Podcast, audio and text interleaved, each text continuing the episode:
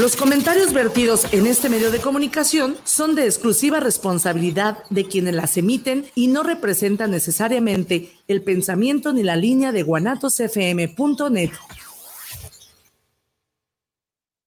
Bienvenidos a su programa Psicoradio, donde tratamos temas del día a día, sus problemáticas y sus posibles soluciones. Comenzamos.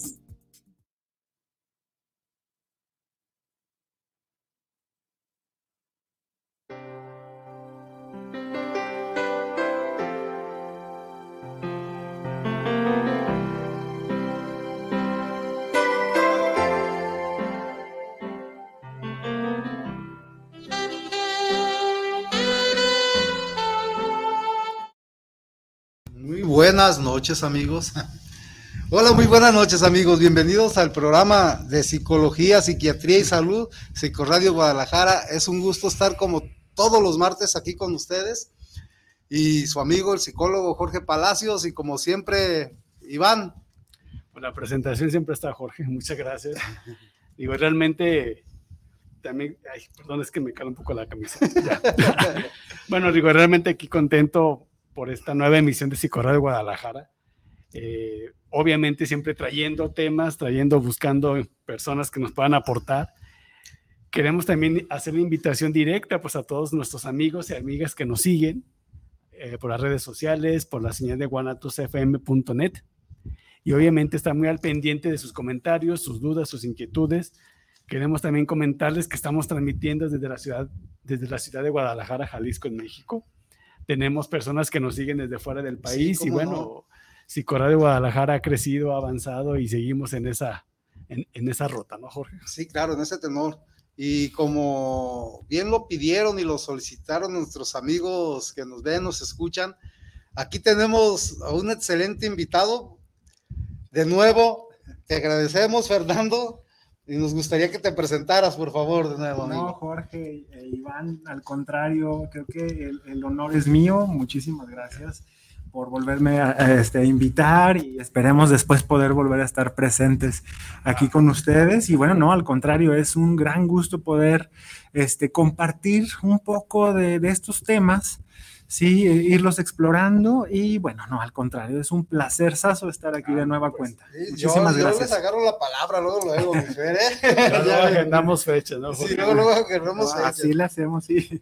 Sí, porque la vez pasada que estuviste aquí, Fernando, eh, digo, realmente dejaste un, una, una, semilla, ¿no? De, de, de, muchas dudas, de muchas, más que nada como comentarios y peticiones del tema. Sí, claro. Y el día de hoy, Fernando, pues no sé, digo, ¿qué te parece si nos compartes qué tema nos vas a exponer aquí a la audiencia? Sí. Y pues vamos arrancando, recordándoles, perdón, que nos eh, pueden solicitar preguntas, comentarios, dudas a través de WhatsApp, que tenemos abierto todo el programa a partir de este momento, que es el 33 17 28 01 13, 33 17 28 01 13. Ya te lo sabes, Iván. Ya me lo aprendí. También pueden localizarnos y buscarnos directamente por los por las redes sociales, por Facebook Live, a través de eh, nombre de Exicorred de Guadalajara y por el canal de YouTube. Y obviamente por la señal directa de guanotosfm.net. Pues, pues mil gracias. Pues bueno, como ustedes, como, como ya algunos de sus radioescuchas que, que frecuentan, frecuentan los martes a las 8, a las 8, a las 8 pm, este, bueno, como, como ya lo saben, eh, eh, mi, mi, área o lo que principalmente me, me, me, gusta compartir o me gusta explorar, ir como en ese tenor de ir construyendo, sí, de manera colectiva y bueno, eh, ir agregándole esos conocimientos, el área de la sexualidad ¿sí? De, el área de la sexualidad masculina, pues creo que tiene una relevancia muy, muy importante. Y claro, si, si, desde, eh, si desde que la podemos también observar con esa perspectiva de las situaciones de género o esa perspectiva de estudios de género en masculinidades o como se le ha denominado, hay, hay varias denominaciones para esto, ¿sí? ¿Cómo más se le conoce? Sí, pues eh, se, le, se le conoce como el área de los estudios de las masculinidades. ¿Sí? Principalmente eso. Hay un autor por ahí que también aborda esto de perspectiva de género en masculinidades y bueno, aquí lo importante es poder, creo yo, que llevar, incluir estos, esta serie de visiones, de, constructos, de, elementos este, teóricos desarrollados desde, desde, desde, varios espacios, uno de ellos, hay que reconocerlo, desde, desde los aportes del feminismo, que movió, que impulsó ya desde hace varias décadas todo esto, ¿sí? Y poder eh, agregarle ese lente, ¿no? Esa visión a, al tema que hoy vamos a, a tratar de explorar un poquito, que sería la sexualidad masculina, y tratándola de llevar hacia, hacia un espacio antipatriarcal, ¿sí? Una sexualidad masculina que se pueda alejar de todas estas estereotipos, creencias, mandatos que creo que tanto daño nos hacen a los hombres y, claro, a nuestras parejas, ¿no? Antipatriarcal. Fíjate, fíjate, Jorge, que durante la difusión que se empezó hace días previos, me empezaron a preguntar algunas personas, ¿no? Bueno, ¿a qué se refiere esto, no? De patriarcal, porque de repente el término se usa, pero quizá no se comprende, ¿no? Sí, claro, Quizás por ahí podemos empezar. Claro, creo que es una magnífica línea para poder posicionarnos, sobre todo. Es un posicionamiento, poder, poder, poder hablar de este posicionamiento. Antipatriarcal se refiere a este, todo este cúmulo de conocimientos ¿sí? que exploran y que consideran que el sistema patriarcal o que el orden patriarcal se encuentra enraizado en nuestra cultura o nuestra sociedad, ¿sí? Desde ya bastantes añitos, este, según hay algunos autores, dice por lo menos los últimos cinco milenios, oh. hemos estado con este, con este orden. Obviamente, con sus modificaciones y todo. Este, hay gente que lo niega incluso, hay grupos que lo niegan. Sin embargo, este, pues yo soy una persona que cree profundamente en el que sí, sí, el orden patriarcal sí sigue impregnando nuestras, nuestras conductas, nuestras creencias, nuestros órdenes sociales y que lo impregna en todo, generalmente en todo. Entonces, la palabra antipatriarcal hace justamente esa referencia, ¿no? A poder eh, explorar desde, desde una perspectiva sociohistórica que aborda cómo fue construyéndose esto del patriarcado, cómo se fue estableciendo, cómo fueron creándose asimetrías y diferencias entre los hombres y las mujeres, ¿sí? Llegando como a, a, cuestiones muy relevantes que creo que están muy presentes como el androcentrismo, es decir, nosotros, eh, los hombres, o lo considerado masculino como algo central todavía en nuestra sociedad. ¿verdad? Entonces... Que gira en torno a... Exactamente, que gira en torno a, a nosotros los hombres o lo considero masculino, ¿sí? Y entonces antipatriarcal hace referencia a un posicionamiento político incluso, no político de esta política, como ya saben, ¿no? De las elecciones, del INE, no, sino a ese posicionamiento político de, ah, yo considero que esta es la, el origen de, de muchas desigualdades y mi posicionamiento va por ese, por ese lado, por ese lado. ¿sí? Entonces, antipatriarcal o antihegemónico, ¿sí? Sería algo que trata de salirse de ese sistema, ¿sí? Que trata de primero visibilizarlo, hacerlo consciente que está, que nos impregna y que nos, y que nos daña, ¿sí? Este, observarlo, hacerlo consciente y encontrar, ir buscando, ir buscando la posibilidad de poder zafarse, salirse de eso, de eso, de ese orden, de ese orden, de ese patrón podemos decir. Por eso la palabra. Sí, sé que es muy eh, así como teórica, de, teórico, de, sí, pero, pero me, me, agrada nombrarlo por su nombre, ¿no? y sobre todo, exactamente. Y, esto viene, pues, esta es precisamente como de cultura, ¿no? Desde los inicios de, la historia. Cinco milenios, decías, ¿no? Por lo menos. De que sale este, el cazador, pues es el hombre el que provee, el que protege, ¿sí? O por lo menos la idea que se nos ha plantado. Que, se nos ha plantado, pues. Exactamente. Y, desde ahí vienen, después se, van generando esos roles, desde ahí, ¿no? Exactamente, Jorge. Exactamente. Eh, esos roles que desafortunadamente después, yo creo que fueron mal entendidos, ¿no? Porque ahí habla de actividades y de un rol, pero no de un sometimiento que al final de cuentas yo creo que después se dio esa situación. Sí, o sea, quiero más o menos como ampliar un poquito en esa situación que tú lo menciona. Y es precisamente que, a lo que yo entiendo, ¿me puedes decir? Claro que sí. este, eh, que el, el, hombre, los géneros tienen sus roles, pero realmente no tienen el poder de, sobre, el otro, sobre el otro género, ¿no? Eso podemos... Eh, claro E incluso simplificar un poquito a lo que comentas o bueno, incluso yo me voy un poquito más o mi propuesta va un poquito más allá en la cual este la idea de que no existan roles, ¿no? O de que por qué tuvieron que establecerse roles de esa forma, ¿no? Sí, este, sabemos que ahorita justo el orden que hemos seguido no, nos guía a través de ese tipo de, ¿cómo se le llama? De, de roles y de tareas y de actividades. Sí, la propuesta creo que va un poquito más allá, que es empezar a, preguntarse, pues, por qué se establecieron esos roles, que indiscutiblemente, pues, hicieron una marcada diferenciación entre los sexos, entre los cuerpos, entre los cuerpos, este, llevándonos a que los cuerpos tengan un destino ya, ya preestablecido, ¿no? Y el destino de, eh, eh, en este sistema o en este orden, el destino de nuestras compañeras mujeres es más de lo, de lo este, eh, privado, más de la casa, más de, más de alejarse de la razón, o por lo menos es lo que se ha creído, y el de nosotros, algo mucho más público, algo mucho más de, más movilidad, de la racionalidad y todos esos órdenes.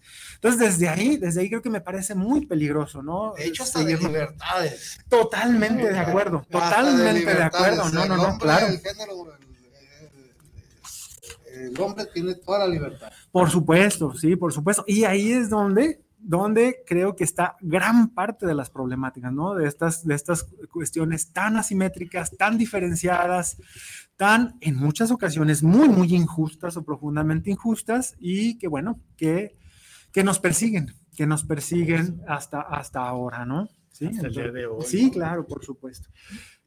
Y pues, haciendo un pequeño paréntesis, va la pregunta como de López Dóriga, ¿no? A ver, amigos, con este, esta pequeña introducción que escucharon de aquí nuestro amigo Fernando, de precisamente de, eh, de esa cultura que tenemos, de, ese rol de, de, que el hombre es el, eh, eh, como dijiste, el que pues, puede hacer, tiene libertad. El centro, ¿no? El, centro, de todo. Pero realmente ustedes que nos ven, nos escuchan, cuéntanos sus experiencias, este, eh, qué cambios, eh, qué evolución han visto en sus familias, en las situaciones sociales, porque sí, lo ha habido muy, mucho, ¿no? Y que hablamos la vez pasada también, que el feminismo se fue a veces mucho más allá, que no encontró límites y ahora hay un enfrentamiento también sobre esa, esa situación. Entonces, amigos que nos escuchan, ahí está la preguntita para que nos manden sus mensajes y sus comentarios aquí. Sí, claro, claro. Creo que es muy, muy nutritivo poder también escuchar este. ¿Qué es lo que piensan? Sí, claro, o cómo, o cómo, sienten, o cómo sienten esto, ¿no? Sí, claro. Sí. Y esta cuestión de, del androcentrismo, o de esta el rumbo antipatriarcal, ¿cómo influyó, cómo ha influido en la sexualidad masculina? bueno, creo que es bastante relevante poder, poder tener una, una visión de la sexología y de, y de la sexualidad con esta perspectiva. Por lo menos yo lo he encontrado, ¿no? Hace poco acabo de terminar una maestría en sexualidad, una maestría eh, general, tradicional en sexualidad y eh, eh, observo, pues, observo que eh, la incorporación de esto puede ser de bastante utilidad. ¿Por qué? ¿Por qué?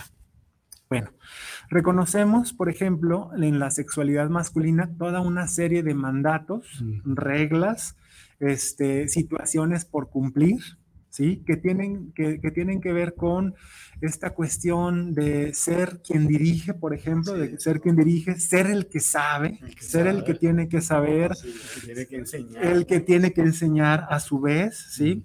Este, también no podemos descartar eh, esta, esta cuestión en la cual se posiciona este, situaciones eh, como la penetración o el coito genital, ¿sí? Eh, se posiciona como parte central de la, del encuentro sexual, ¿no? Y eso, como pueden ustedes observar, pues en, un primer eh, eh, lugar considero que causa una profunda angustia a los hombres, ¿sí? O nos causa una profunda angustia porque es estar compitiendo constantemente, estar demostrando, hay que recordar que la masculinidad se construye mucho desde, desde el demostrar la sexualidad, ¿sí? Entonces creo que tiene esa, eh, una, una, una, profunda este, carga negativa en nosotros los hombres, ¿no? Entonces, tanto eh, eh, siguiendo toda esa serie de estereotipos, toda esa serie de mandatos, toda esa serie de obligaciones que tenemos que hacer. Y obligaciones que indiscutiblemente fueron, pues, eh, diseñadas, inventadas, sí, que, fueron, sí, sí, que, claro, por supuesto, sí, que fueron, que fueron desarrollándose a través, a través de los imaginarios y, claro, por supuesto, a través de toda una tendencia, este, eh, toda una tendencia de una sexualidad reproductiva, básicamente, ¿no? Que se aleja bastante del placer, ¿sí? Y que, y que predominantemente se centra en la reproductividad, ¿sí? En reproducirnos y el placer queda, queda de lado, ¿no? Entonces creo que los hombres, eh, porque bueno, este es el tema, ¿no? La sexualidad masculina, sí, los hombres enfrentamos un sinfín, sinfín de situaciones, ¿no? De, desafíos frente a esto, ¿no? de retos, sí al momento de relacionarnos sexualmente, ¿no? con, el otro, con la otra. Claro. Porque en la relación a veces lo llaman este de cuando se da por el amor, el acercamiento, por la pareja. Pero ya después se da como, dicen, tengo que cumplir como que debe de hacerlo ya como una obligación. Exacto. Este, el género masculino. Pero por ser hombre, ¿no? Por ser hombre, precisamente. y es el que debe de tomar la iniciativa de cómo, cuándo y a qué horas. Y, y, y, la mujer, pues, este, ahí está. Pues, ¿Y en qué momento esto se presenta o se presentó Fer, en la historia de, la humanidad? ¿En qué momento comienza esta parte androcéntrica? Sí, claro. Sí, sí, claro.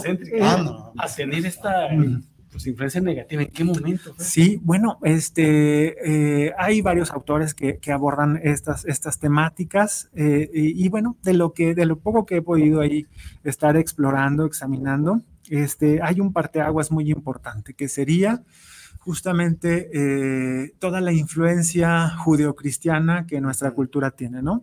Se reconoce que en las sociedades prehistóricas, ¿sí? Y en la, o en las sociedades también denominadas prepatriarcales, ¿sí? Eh, la vivencia de la sexualidad no, eh, no tenía estas, estas limitantes solamente enfocadas en la reproducción, a tal grado incluso que algunos autores han, han compartido que en, en, alguna época no se sabían eh, efectivamente los procesos de la reproducción se atribuían más a situaciones divinas o situaciones eh, de los dioses, etcétera, y que la sexualidad humana eh, jugaba un papel muy, muy, muy preponderante en estas formas de, vamos a llamarle formas de religiones o formas de creencias eh, eh, míticas, míticas, ¿no? Entonces, este, y hay coincidencias también en muchas culturas, ¿no? Donde la sexualidad era una parte predominante. Hace algunos años estuve en una magnífica conferencia de, es mi maestro y fue mi terapeuta, Juan Carlos Hernández Mejueiro, de allá de la Ciudad de México. Él es un... Eh, psicólogo social y bueno, me ha encantado, me ha encantado y creo que me, me, ha estimulado mucho a seguir investigando y buscando en estos temas, donde él, él hacía una referencia muy interesante en torno a que aquellas religiones tenían una vinculación muy directa con la sexualidad, porque se creía que el orgasmo era esa, ese momento, esa, esa situación tan especial en la cual había una era el momento en el cual había una posibilidad de conexión con la divinidad, la divinidad.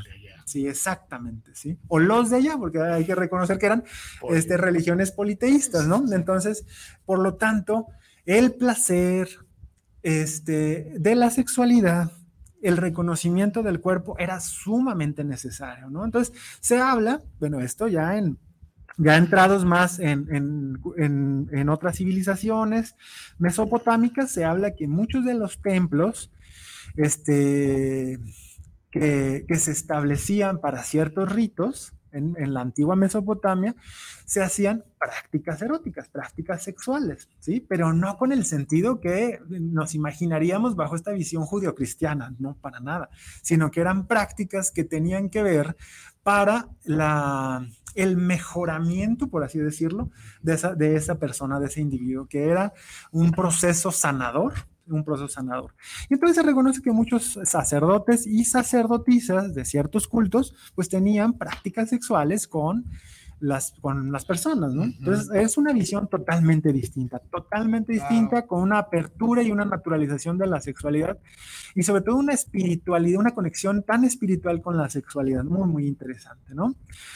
Y bueno, reconocemos toda una serie de, de ritos y que ya bajo el ojo judío-cristiano, pues pueden parecer este, negativos incluso, ¿no? Pero hay que reconocer. Por formicio es por darle un hijo a tu servicio. Exactamente, sí, sí, sí, me acuerdo mucho de esta frase, ¿no? De, sí, sí, sí, de la película, ¿no? Entonces, bueno, eh, todas esas sociedades eh, tienen, tienen una vivencia así, ¿no? Y bueno, se reconoce, por ejemplo, la sociedad griega como una sociedad de muchísima apertura, apertura erótica, apertura sexual, ¿no? Muchísima, ¿no? En cual este, podemos identificar situaciones, por ejemplo, como que la práctica sexual entre personas del mismo sexo era, era algo totalmente cotidiano, era algo cotidiano. Eh, generalmente el matrimonio pues era por una situación de arreglo, como bueno, ha sucedido durante muchísimos años, una situación de arreglo donde había la posibilidad de tener otros encuentros con otras personas. Eh, la situación está aquí, no recuerdo el concepto de que los maestros tenían actividad sexual con ah, sus alumnos. Sí, no recuerdo el concepto exacto este que, que, se denomina, ¿no? Este, y bueno, reconocemos ahí que muchísimos, bueno, emperadores romanos tenían a su maestro y evidentemente había prácticas eróticas, ¿no? Entonces, bueno, eh, estamos hablando de, de una época precristiana en la cual la sexualidad jugaba un papel muy distinto, muy, muy distinto. Ya con, el, con la este, integración o podríamos decir la imposición de los pensamientos judío-cristianos, pues viene un profundo cambio, un cambio sumamente polarizado, ¿no? En el cual la sexualidad, bueno, primero uno de los procesos muy importantes que se habla son de el, controlar la sexualidad femenina, ¿no? Controlar el cuerpo de las mujeres, ¿no? Esa, esa parte esa parte creo que fue un parteaguas en todos esos procesos. Que hasta la fecha, ¿no? Claro, pues lo vemos, lo vemos ahí con las cuestiones, las cuestiones de las legalizaciones de, de la interrupción del embarazo. Y bueno, lo reconocemos, lo observamos. Eso sigue vigente, eso está vigente y como podemos observar, pues está muy eh, relacionado con justo lo que decimos, ¿no? Los pensamientos ultraconservadores judeocristianos para no ponerle nombre exacto. Y no quiere decir entonces que a través de la línea del tiempo, por así ponerlo, toda esta influencia ha llegado hasta nuestros días, en nuestro desarrollo sexual. Por supuesto, porque ha conformado, ha, conformado un orden, ¿no? Un orden de ver el mundo, de creer que el mundo justamente es así y que ha sido, y hacernos creer que el mundo ha sido siempre así.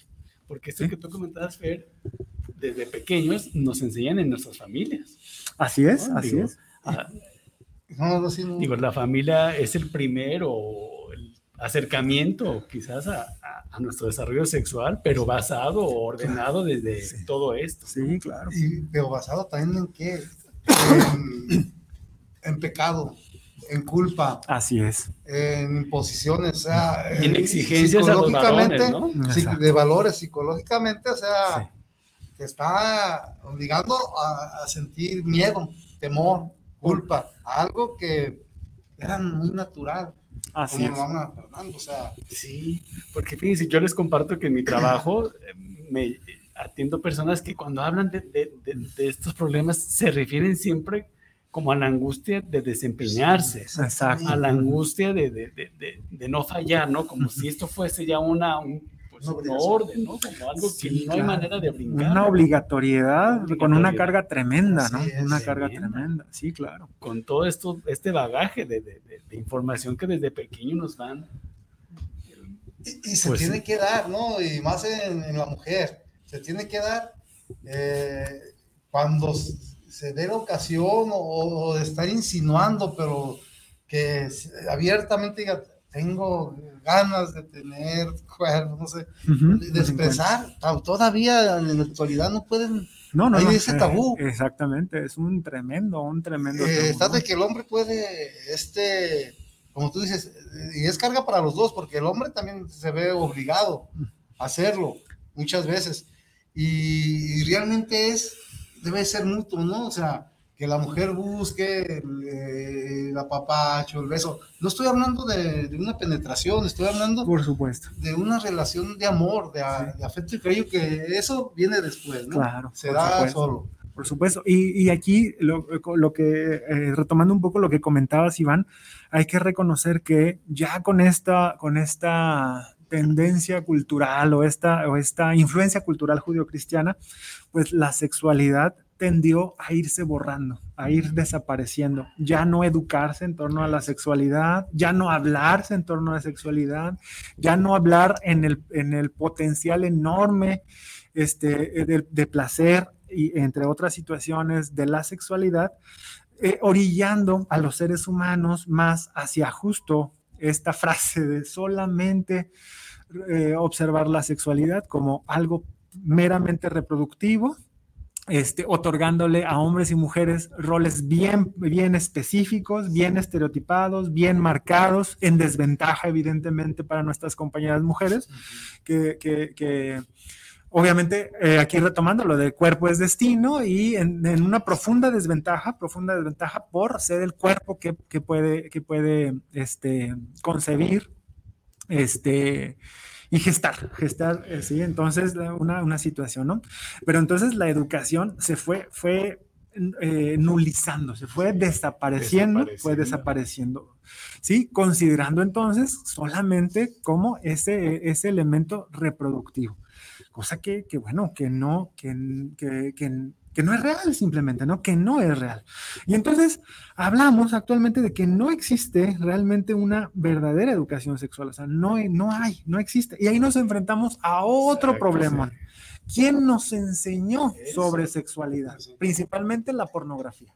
¿Qué te parece, ¿Y cuál es la educación sexual realmente? O sea, yo, ¿qué voy a enseñar o transmitir ni yo mismo la tengo. Caray, ¿no? sí, nos han enseñado a través de la pornografía. Sí, hemos recibido enseñanzas, pero de este tipo. Pues no, pésimas, por supuesto. O sea, incluso se me olvidó poner las comillas, como enseñanza, como que fue nuestro maestro, ¿no? Y un maestro, obviamente, bajo, este, ahí a las caíditas, observando en, en oscuridad y todo eso, porque realmente nadie se tomó ese papel, ¿no? ¿sí? Está muy negado por la, por la cultura, eh, en la educación no sucede, en la educación actualmente incluso no sucede, ¿sí? Nos quedamos con cuestiones, este... De, sí, sumamente básicas y, y meramente basadas en este, cuestión de, de, fisiología. Sí, exactamente, algo, algo reproductivo, algo sobre las enfermedades de transmisión sexual y casi para de contar, pero no se habla del placer, no se habla de nada realmente. Entonces nos enfrentamos a, una, a un dilema este, social bastante profundo porque la sexualidad está, habita en todos nosotros, nosotras, nosotres, desde antes de nacer. Desde antes de nacer. Y entonces, pues no tenemos una educación que nos, que nos oriente de una forma eh, provechosa, saludable, este... Con nutricia. Exactamente, si fuera de toda esta serie de estereotipos, mandatos y obligaciones, no, realmente no. Y bueno, ahí está entonces la pornografía como este elemento, como este elemento que, eh, que, que, que, muchas veces, a falta de otras cosas, pues retomamos como algo educativo. Lo pongo otra vez entre comillas, lo retomamos y y la serie de problemas, porque hay que reconocer que la pornografía es, eh, eh, o por lo menos hablando de una pornografía tradicional patriarcal, también que se le reconoce de esta forma, porque hay otras formas de pornografía, que bueno, ahí hay su debate, ¿no? Ahí su debate, ¿sí? Es totalmente androcéntrica, falocéntrica, es decir, solamente mi placer, solo como yo digo, ¿sí? Solamente el pene, eh, solo enfocado, solo centrado en el falocentrismo, en el placer, sí, en la penetración como único, como único este, mecanismo para el placer, ¿sí? Y pues nos metemos, ah, y eh, tenemos que también mencionar las profundas violencias que la pornografía reproduce profundas violencias. Violencias tremendas, Particularmente a mujeres. No, claro, por supuesto. Explícitamente. Explícitamente, así, así es. Pues yo creo que una pausa, siempre nos emocionamos. Y cuando volvamos a ver, ¿qué tanto? Porque se puede entender de libertad, ¿sí? de libertad de, de elección, de lo que siente mi cuerpo, satisfacer. Pero ¿qué tanto llega esa libertad hasta qué responsabilidad? Claro. Sí, ¿qué tal si podemos abordar un poquito de esto para cuando hablamos de los mensajes y este, cuando hablamos de los mensajes, perdón, de la pausa, y tienen tiempo para que nos manden sus mensajes y sus comentarios. Los esperamos ahorita. Claro que sí. Estoy emocionado. Los mensajes comerciales.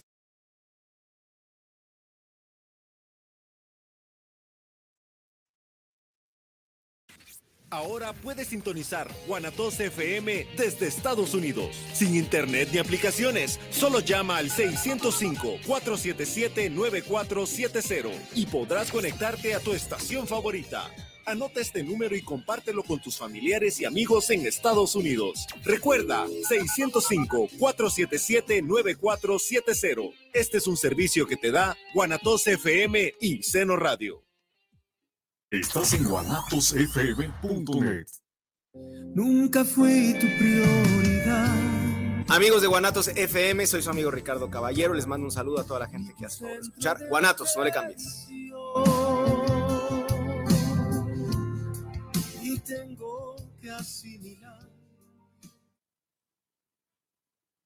¿Qué tal? Soy Pepe Gordo. Este domingo hablaremos acerca de la sonrisa de la inteligencia y de la belleza que aparece en lugares inesperados con el poeta Armando Alanís Pulido, conocido como el bardo de las bardas, que hace circular la poesía por las calles. Y también escucharemos la cumbia con sabor a pop latino de la Bermúdez. Nos escuchamos este domingo a las 10 de la noche en la Hora Nacional. Crecer en el conocimiento. Volar con la imaginación. Esta es una producción de RTC de la Secretaría de Gobernación. Thank you. Las mejores guzguerías, ven y saborealas solo en la Guzgue de Guanatos FM. Contamos con hamburguesas de arrachera, hawaiana y de tocino, papas a la francesa, salchipulpos, salchitacos, biónicos, crepas y mucho, mucho más. Estamos ubicados en calle Fermín Riestra, número 1273, entre Pavo y Federalismo. Haz tus pedidos al número 33 33 33 0340. Entrega a domicilio con área limitada o búscanos en Didi Food como la Guzgue de Guanatos FM. ¡Te esperamos! Semblanzas es un espacio para contar tu experiencia de vida y a través de tu testimonio conocerte y reconocer el valor de tu visión en este plano terrenal. Un programa por ti y para ti. Acompáñanos todos los miércoles a las 10 de la noche por La solemne entrada del Ejército de las Tres Garantías a la Ciudad de México el 27 de septiembre de 1821. Y el ecosistema de manglares con el cocodrilo mexicano y la garza chocolatera en la Reserva de la Biosfera Siancán, Quintana Roo, Patrimonio Natural de la Humanidad. Juntos en el billete de 20 pesos conmemorativo del Bicentenario de la Independencia Nacional. Revisar es efectivo.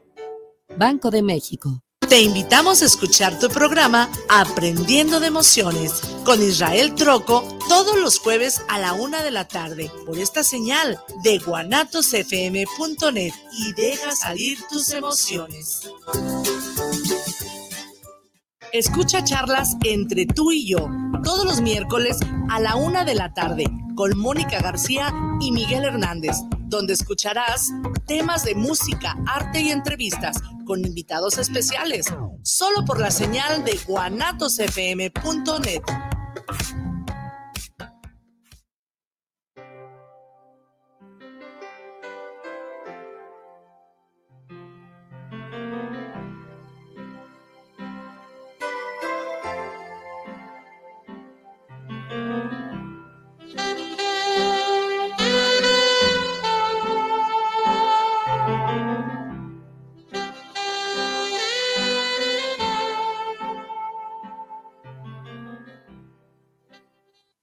Ya estamos aquí de vuelta, amigos, amigas, eh, invitándolos nuevamente a que nos sigan participando con sus preguntas, dudas, comentarios. Ahora que tenemos a Fernando como invitado el día de hoy con el tema de sexualidad masculina antipatriarcal, ¿no? Recordándoles el, número de WhatsApp, que es el 33 17 28 01 13. Aquí tenemos unos saludos, Fer. Dice Ah, Silvia muchísimas Sánchez. Silvia Sánchez manda muchos saludos de- desde la Ciudad de México. Ay, muchísimas gracias, Silvia. Manda muchas felicitaciones por tomar el tema de la sexualidad del hombre. ¿Qué tanto se Muchísimas. habla de este tema, de tu experiencia en esta área? Bueno, este, este, este Es que no es tema- sexualidad, se habla, los hombres hablamos de experiencias y- Claro. y, de gustos y de placer. y de que Efectivamente, hacemos, Pero efectivamente. no de una educación. Casi, casi siempre es en competencia, ¿no? Sí, o en términos cuantitativos, ¿no? ¿Cuántas veces Y pude? mitómano. ¿Cuántas? Ah, claro, todo, todo, todo así bajo, sí, bajo la situación, ¿no? Entonces, bueno, este, se reconoce que no- entre nosotros los hombres, generalmente las problemáticas no se hablan, no se abordan realmente, Imagínate. sino que está construido todo ese diálogo entre hombres este, desde una forma pactada, de un pacto en el cual hablamos de todas las ¿no? experiencias, perdón. Ce- Censurante, ¿no? Sí, imagínate, no- yo no tengo erecciones. No, hombre, frecuentes. ¿quién va a decir eso? Y eyaculo Prematuramente. prematuramente, o- pues, exactamente. ¿Quién dice? Claro, por supuesto. Al contrario, de lo que se habla es de este, hazañas, de cuestiones cuantitativas, de cuánto les mide el pene, que es un punto central que, que- que causa mucha angustia a hombres de diferentes edades, ¿sí? Entonces, en cuestiones este, cuantitativas y, eh, y también cuestiones de uso y abuso de poder, también lamentablemente, ¿no? Entonces, eso forma parte de esa serie de, de- de pactos patriarcales, también así se les denomina, en los cuales estamos pues solamente retroalimentando pues nuestras temores, carencias, este, inseguridades e ignorancias, ¿no? Y muy poco se aborda desde el punto de vista de los eh, profesionales, ¿no? Muy, muy poco, muy poco. O sea, realmente eh, eh, creo que primero eh, echarle la culpa a la pareja, responsabilizarla, responsabilizar su cuerpo a la pareja antes de observarlo como un problema personal. Y, hasta ¿no? con, y a lo mejor hasta con la misma pareja. Claro. ese, esa, esa pena, esa situación que te puede causar este. ¿Qué es? Precisamente lo que estamos hablando de la hombría, de, de que no puede pasarme a mí esto. Por pues. supuesto, porque, porque es un indicador de virilidad, de, mas- de masculinidad, de demostrar De- de esa- más hombre, ¿no? Exactamente. De- de debilidad. O sea, Es- Exactamente, ¿no? Entonces, en el, en el momento de que esto se pueda este, expresar, pues estará entonces este, aceptando, aceptando una, ¿sí? Bajo ese sistema o bajo ese sistema de creencias estará aceptando una este, degradación como hombre. Claro que no es verdad, claro que no es verdad, ¿sí? Entonces, no, creo que, creo que no se habla, no, No se, se habla habla. realmente o es muy, muy, muy pocos los hombres que de verdad acuden a profesionales de, de- de- de estas áreas. Eh, no sé tú, tú eh, en tu consulta, pero realmente Fíjate, creo que es... ayer rápidamente un- un- un- una persona que atendí me preguntaba eso, que si los hombres iban a mi consulta a hablar de sus problemas sexuales. Obviamente no. Sí, no. Digo, no van. Van por otros motivos, quizás como tú dices, eh, responsabilizando a, a Ujú. la otra persona y ellos buscan quedar como exentos. Claro, ¿no? claro. En el sentido de yo Claro, no tengo sí, nada sí. que hablar de esto. Por supuesto, y ahí, y ahí está representado totalmente toda esta creencia, esta creencia en torno a que, este, a que, bueno, no nos equivocamos, a que lo sabemos, a que lo, lo, lo, lo, lo sabemos hacer, a que supuestamente nosotros no, no tenemos el problema y se arroja, se arroja, no, no, no se permite ver. Y bueno, causando de seguro un sinfín de, de, de- de cuestiones, ¿no? En la pareja, ¿sí? De responsabilización hacia la pareja y bueno, ya me imagino, ¿no? Hacia las parejas, ¿no? Así es. Héctor Tavares también manda muchos saludos al programa. Saludos al doctor invitado desde la Ciudad de México también, Ah, fíjate, sí, desde por allá sí. también Héctor. Muchos saludos, Héctor. Luego aquí tenemos uno, Carla Muñoz. Ah, es una gran amiga. Carla. De la Gracias, prepa. gracias, gracias, Carla. Un saludote, Carla. Dice, gracias por exponer estos temas tan importantes, actuales y tan poco abordados. Sí, claro. Sí, sí, sí, sí, tan invisibles, ¿no? Tan invisibles y tan problemáticos también. Y tan problemáticos. Sí, sí. Es cierto, porque no solamente son invisibles, son problemáticos. Sí, bueno, no invisibles para la pareja, porque en las parejas efectivamente causan mucha, mucha situación, ¿no? este, invisibles a lo mejor socialmente, porque muchos hombres no hablan de esto, ¿sí? No hablan de esto, no buscan, no buscan ayudas, ¿sí? Y reconocer que mucho de lo, lo, denominado, me, no me gusta mucho utilizar esa palabra, pero lo denominado este, disfunción sexual en hombres jóvenes, no me gusta mucho este concepto, pero bueno, está ahí, este, está vinculado a esto, ¿no? A toda esta eh, a toda esta ansiedad por llenar todas esas expectativas, ¿no? sobre todo en hombres jóvenes que, por ejemplo, pierden la erección, que eyaculan prematuramente o rápidamente, que este, tienen eh, orgasmo retardado, por ejemplo. Esas tres principalmente se encuentran muchísimo en hombres muy jóvenes. ¿sí? Que cuando empiezan a explorar esto, lo que identifican es ese profundo temor a no dar el ancho, a no este, eh, llevar a sus parejas al placer y cuando se dan cuenta, sí, claro, por supuesto, como si fuera su responsabilidad, por supuesto, ¿no? ¿Sí? Y centrando sus relaciones erótico-afectivas o sus relaciones eróticas plenamente en la penetración, ¿no? Entonces, eh, pero son realidades, ¿no? Son realidades en las cuales los hombres, este, eh, creo que sufrimos bastante por estas situaciones y que es muy importante poder mm, abordar y deconstruir esas profundas ideas eh, tradicionales, ¿no? Muy, muy importante poderlas, poderlas hacer una profunda revisión. Sí, hasta Pedro, hombre, ya desde ahí ya al urólogo, al proctólogo. Ya, ya, ya, ya, desde ahí. Claro. Y no lo hacemos. Y, es, y, es, este algo de salud que debemos de, de estarnos vigilando y, y desde ahí, desde ese aspecto, no lo hacemos, imagínate claro. Sí, sí, sí, porque estamos inmersos en una cultura de este, sexualidad machista o de machismo sexual. Sí, claro, una, una, una, profunda cultura donde este, vivimos aterrados con, con, con, una situación en la cual este, eh, se, salga, se salga de nuestras manos, ¿no? O de nuestro control. Luego, pues, somos, los viejos cochinos. claro, claro. No, no, no. Y porque también en estas formas. Por ese tipo de pensamiento. sí, sí, sí. No, no, no. viejo cochino. No, y porque en pues estas formas de estos órdenes este, eh, de sexualidad masculina también los hombres nos adherimos o creemos mucho que este este, que el coquetear es algo agradable, que, que, en realidad es, muy posible que estemos acudiendo o llegando a una situación de acoso, ¿sí? situaciones graves de acoso. Entonces, esta, esta hipersexualización, este, esta figura del hombre seductor y todo esto, que también se encuentra dentro de los imaginarios machistas en torno a la sexualidad, también son cuestiones brutales, ¿no? Es que realmente eso es que digas, hola, qué bonito y precioso estás. alguien que no conoces, pues claro que no es este algo normal. No. Y se toma como una cosa. Claro, claro. No. Es, que yo, es que yo no le estoy diciendo nada malo, que está bonita. Pues, pues para empezar, no te lo está preguntando, ¿no? O sea, creo que esa situación, ¿no? y entonces vivimos una, una sexualidad eh, bastante inapropiada, incluso en la construcción de vínculos. O sea, desde ahí, ¿no? Desde empezar a construir, pues, desde empezar a construir los vínculos, ¿no? Esa sexualidad inapropiada, incómoda o que incomoda a, a, las compañeras mujeres y bueno, sí, y este eh, muy sostenida por todos estos eh, creencias imaginarias. Eso. Sí, digo, aquí, bueno, están mandando saludos. El doctor César Alfaro también, eres un médico residente de psiquiatría.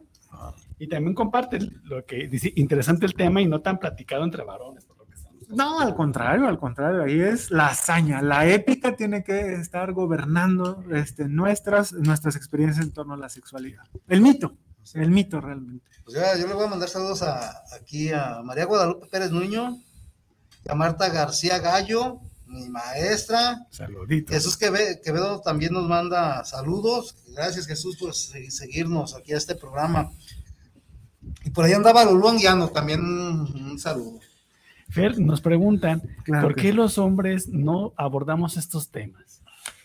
Porque sería, bueno, es una, observación muy personal, porque sería aceptar, sería aceptar una supuesta degradación como hombres. Creo que desde ahí, ¿no? Creo que desde ahí. Como, como culturalmente se nos, se nos obliga a ostentar ese, esa potencia, Sí, esa potencia, exactamente, esa potencia, esa disposición en todo momento. De, estar firme. Ah, exactamente, a responder, estar disponible o a la respuesta, a la respuesta sexual, ¿no?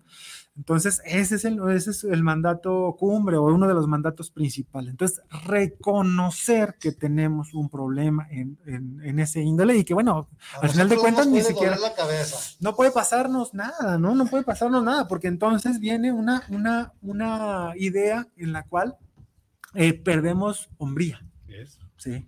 Alguna vez escuchaba este, a, a, a hombres, a hombres eh, compartiendo, diciendo que eh, al tener algún problema, posiblemente de columna, y que haya afectado alguno de los nervios eh, que, que, que, eh, fungen, que, participan en la erección, que es, ya no sirvo como hombre, ¿sí? Ya no sirvo como hombre si ya no tengo una erección. O sea, a ese grado está nuestro imaginario, a ese grado. Y no solamente en hombres de, de, de, cierta edad, ¿sí? No, desde hombres jóvenes, ¿no? Es una vinculación total, ¿sí? Al, al, al pene erecto, al, al, falo. Entonces, eh, sería reconocer que, este, que hemos perdido. ¿Sí? ¿sí? Creo que, creo que esa degradación simbólica que se cree desde, desde esta cultura es mucho lo que nos, nos, este, nos lleva a no hablar de esto, a, no, a no explorar estas situaciones y no, no tratar de buscar alguna solución. eso, no buscarla, ¿no? Porque buscarla, ¿qué implicaría? Buscarla implicaría primero desde, desde, desde, bueno, desde las posturas que, que a mí me, que me, me interesan o me gusta, me gusta explorar es empezar a explorar toda esa serie de pensamientos, toda esa serie de creencias, todos esos imaginarios, todo ese colectivo de imaginarios tan impregnados, empezar a ponerlos en duda, a ponerlos en tela de juicio. Creo que ese es, una, es un elemento fundamental para lograr trabajar, para lograr, eh, sí, trabajar en torno a estos temas, ¿no? Ponerlo en tela de juicio. Este, creo que la concientización de todos esos, eh, de todo ese orden, de todo eso establecido, ¿sí? Es fundamental para poder ir poco a poco liberándonos de todas esas cuestiones, que creo que también tarda su tiempecito, no es de la noche a la mañana, pero nos permite de verdad este, ir explorando nuevas posibilidades, ¿no? Y claro, este, eh, la idea, o más bien la tendencia a desgenitalizar nuestras relaciones sexuales. ¿Sí? Totalmente. ¿Por qué yo tengo que tomar la iniciativa y no tú? Exactamente como pareja. ¿no? Como una respuesta meramente genital. Por supuesto, claro que no. Y eso es una, una situación que la sexología eh, médica, sexología clínica, creo que ha impulsado muchísimo, ¿no? Esa idea de romper como con todas esas ideas de que eh, la penetración, el coito penetrativo, es justo el, la eh, muestra o experiencia máxima de una relación sexual. No desbaratar esa idea y este eh, vincularnos más a la idea de que el contacto, este, las caricias, el, fenómenos afectivos y, darle también paso y cabida a toda una serie de experiencias, ¿sí? Sí, hemos, creo que esta cultura nos lleva, aparte de creer que solamente la sexualidad es reproductiva, sí, nos lleva a centrarla en un área muy pequeña de nuestro cuerpo y desperdiciamos, quiero utilizar la palabra desperdiciamos, Gran, todo lo demás. Sí, creo que un 95% de nuestro, de nuestro cuerpo. Y con eso que acaba de decir, se quita ese sentir de ser utilizado. Eh, de ser utilizado nada más para satisfacer el placer del otro. O de utilizar. O de utilizar, claro. creo que sí, claro. Sí, por supuesto, porque ahí creo que ahí impregna problemáticas muy, muy, muy grandes que incluso llegan hasta, hasta procesos de abuso, sí, hasta procesos de abuso sexual. Sí, de que bueno, yo creía que porque era mi esposa, yo creía que porque era mi novia, yo creía porque ya habíamos llegado y estábamos desnudos. por supuesto, por supuesto. O sea, es algo que nos va enfocando, nos va llevando como a esta situación de, de, incluso llegar a abusos, ¿no? Sí, entonces, bueno. Y fíjate, en mi experiencia de trabajo, esto de los abusos tampoco se ve, ¿eh? no se logra visibilizar cuando se, se, se realiza, ¿no? En general. o sea, Claro, claro. Está tan, tan, tan, tan metido toda esta...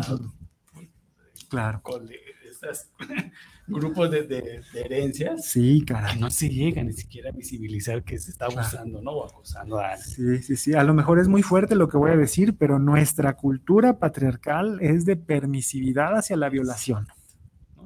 La cultura patriarcal no- nos ha enseñado a los hombres que podemos tomar sin pedir permiso, que podemos hacer cosas, que podemos, que porque ya se hizo algo en el pasado, podemos volver a hacerlo, ¿sí? Y lamentablemente creo que también tiene una fuerte influencia de este, todo este, eh, todos estos este, ideas que provienen de la pornografía, de esa fantasía que es la pornografía, ¿sí? De, este, De mentiras que eh, efectivamente, sí, efectivamente, sí.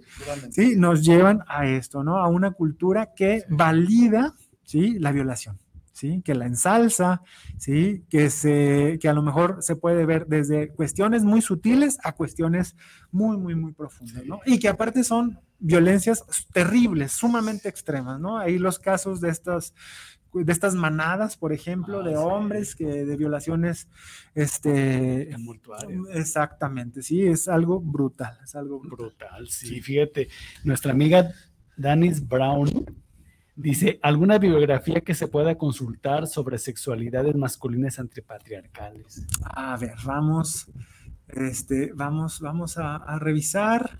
eh, mm, ay, ahorita no me, no me llegan ahí los autores. Con mucho gusto que nos Podemos- mande, que nos mande Sí, claro. eh, su contacto y con mucho gusto se lo mandamos. Claro, claro. Si no, también a través de las redes sociales se lo contestamos. Se lo Sí, contestamos. claro, así es, eh, porque bueno, podemos encontrar este capítulos en libros que hablan, que abordan estos temas de la sexualidad, ¿no? Uno, uno de los libros de Marina Castañeda, por ejemplo, a que abordan el, este, en, capítulos completos, eh, sexualidad masculina o sexualidad machista, ¿no? Por ejemplo, eh, Marina Castañeda es una psicoterapeuta este, que, que se ha centrado su trabajo en, en el machismo y temas también de homosexualidad, ¿no? Sí, o de, o de la diversidad sexual, ¿no? Podemos encontrar también en teóricos, teóricas de las masculinidades, sí, que, que, se, que abordan estos temas, ¿no? Connell, por ejemplo, en, libro, en su libro de masculinidades, tiene algunas, algunas partes donde se aborda el tema de la sexualidad masculina, ¿no? Los temas históricos, pues obviamente, este, nos vamos, por ejemplo, a literatura como La conformación del patriarcado, ese libro maravilloso, a mí me encanta ese libro de, de Gerda Lerner, sí, sí, este, ese maravilloso, y que aborda muchos temas, muchos sobre el tema de la sexualidad, pero en la historia, ¿sí? En la historia, en la historia de la conformación del patriarcado, ¿no? Y bueno, voy a, voy a también darle una revisadita a ver qué más encontramos. Y ya se lo compartimos a nuestra amiga. Con todo gusto. Nos mandan saludos Juan Carlos Zúñiga, un gran amigo, y eh, Maya Rubalcaba, también una gran. Pues ¿con qué nos quedamos? ¿Con qué, con qué Híjoles. mensaje quieres Sí, claro. cerrar este programa? Sí, claro, bueno. Tan ávido de Sí, caray, sí, sí, sí, que creo que y que creo que puede, puede todavía brindarnos muchísimo, muchísimo más, ¿no? Muchísimo más. Bueno, este, creo que lo principal es eh, no creernos que la sexualidad, ya, eh, que en nuestra vida sexual o en nuestras experiencias eróticas ya está todo dicho, ¿sí? Poner en tela de juicio todo lo que sabemos hasta este momento, ¿sí? Estar profundamente conscientes o concientizar estos procesos de, de poder y de, asime- de asimetría, de sometimiento, ¿sí? Este, que, que, es, que, que se da bastante en las relaciones de pareja y en las relaciones eróticas, ¿sí? Este, poder hablar, ¿sí? ¿sí? Animarnos a dar el paso y acercarnos a profesionales, profesionales este, que, que estén formados, ¿sí? En, en estos temas, ¿sí? Y si se puede con perspectiva de género, creo que mucho mejor, creo que bastante, creo que bastante mejor, porque existen la, este, eh, la- las ramas, pero a veces no están este, impregnados de esto y lamentablemente se reproducen otra vez, ¿sí? Este, violencias y cuestiones y opresiones este, patriarcales. Lamentablemente en algunos profesionales eh, me, eh, me han compartido consultantes que ahí pues no se sentían cómodos, cómodas que había ciertos comentarios y, bueno, eran una persona profesional, sí, que fue- se formó en esto, pero lamentablemente creo que ahora estamos eh, necesitando, creo que sí necesitando, eh, poderle brindar de nuevos ingredientes teóricos a, a- a las ciencias y esta no se escapa de eso y creo que este, la perspectiva de género puede ser bastante importante, sobre todo en, en el, en, el, en, el- en la revisión de la sexualidad, ¿no? Creo que, creo que eso es algo fundamental, ¿no? Revisar la forma en la que nos vinculamos es muy, muy importante y no creernos, creo que con esto me gustaría hacer las mentiras que el patriarcado nos enseñó sobre sexualidad. No creernos eso. No creernos eso porque somos seres que sentimos. Así es. ¿sí? Sentimos y tenemos ese sentimiento, esa sensibilidad. Somos seres vivos. Un Y- potencial, un sí. potencial. Y eso hay que llevarlo, hay que sentirlo, hay que ser. Claro. No por el patriarcado. Sí, y, y somos seres que también cuestionamos, ¿no? Así es. Porque también esa Sí. parte, o sea, Sí, cuestionarse. Claro, claro. Y esa parte creo que es retomarse muchísimo porque muchas violencias parten desde esta serie de creencias y, este, tan impregnadas, ¿no? Muchísimas, muchísimas violencias en torno a la sexualidad, ¿no? Fer, pues un... Híjole, se nos pasó, se, nos me pasó rapidísimo. rápido, sí. Pero pues, muchísimas gracias, digo, por tu tiempo, No, al contrario. tus palabras. ¿Dónde te encuentran? ¿Dónde, dónde te pueden localizar pe- nuestra audiencia para cualquier duda, consulta? Ah, claro que sí. Bueno, en la página de Facebook, sí, me pueden encontrar como Okichtlicuali, sí, Okichtlicuali, sí, este, no sé si luego la puedo escribir, Ah, sí, bueno, si la puedo escribir ahí, ahí me pueden encontrar. Solo con, hay que tener cuidado, es la página que tiene un logotipo azul con blanco, sí, que dice sexualidad, género y masculinidad. Este, ahí, ahí, ahí pueden ponerse en contacto este, conmigo. eh, y ahí también pueden eh, revisar la serie de actividades que vamos programando. Ahorita eh, para este domingo, no sé si puedo sí, comentarlo, sí, sí. para este domingo justamente tenemos un curso de, de este tema de sexualidad masculina antipatriarcal, un curso de dominical de cinco horas, en realidad en lo que tratamos de abordar de una manera vivencial este, todos estos aspectos y tratar de, o buscar como objetivo concientizar a los participantes en estas formas, en estas formas tan problemáticas, ¿no? Entonces, ahí en la página pueden encontrar este, las actividades también para el próximo año. Eh, estoy próximo a subirlas, sí, que bueno, que tendrán ahí como diversos temas, obviamente desde una, desde una perspectiva de género en masculinidades, ¿no? Ahí está. Y aquí por, la, por Facebook vamos a, a- por Psicoradio, vamos a poner tu página para que ahí la puedan- bibliografía recomendada. ¿no? la-. Claro, así es, y con todo un honor gusto. tenerte aquí, muchas gracias. No, no, gracias a ustedes por, por la invitación de nuevo y bueno, esperemos encontrarnos próximamente. Pronto. Pronto, muy pronto. Muchísimas gracias también a, a, a los radioescuchas y las radioescuchas por, por su interés en estos temas, ¿no? En una visión un tanto diferente, sí, de, de, de, esto- de estos temas, ¿no? Bueno, Muchas no hay más gracias. que despedirnos y decirles que sean felices. Buenas Nos vemos en la noches. próxima. Hasta luego. Sábado, Gracias.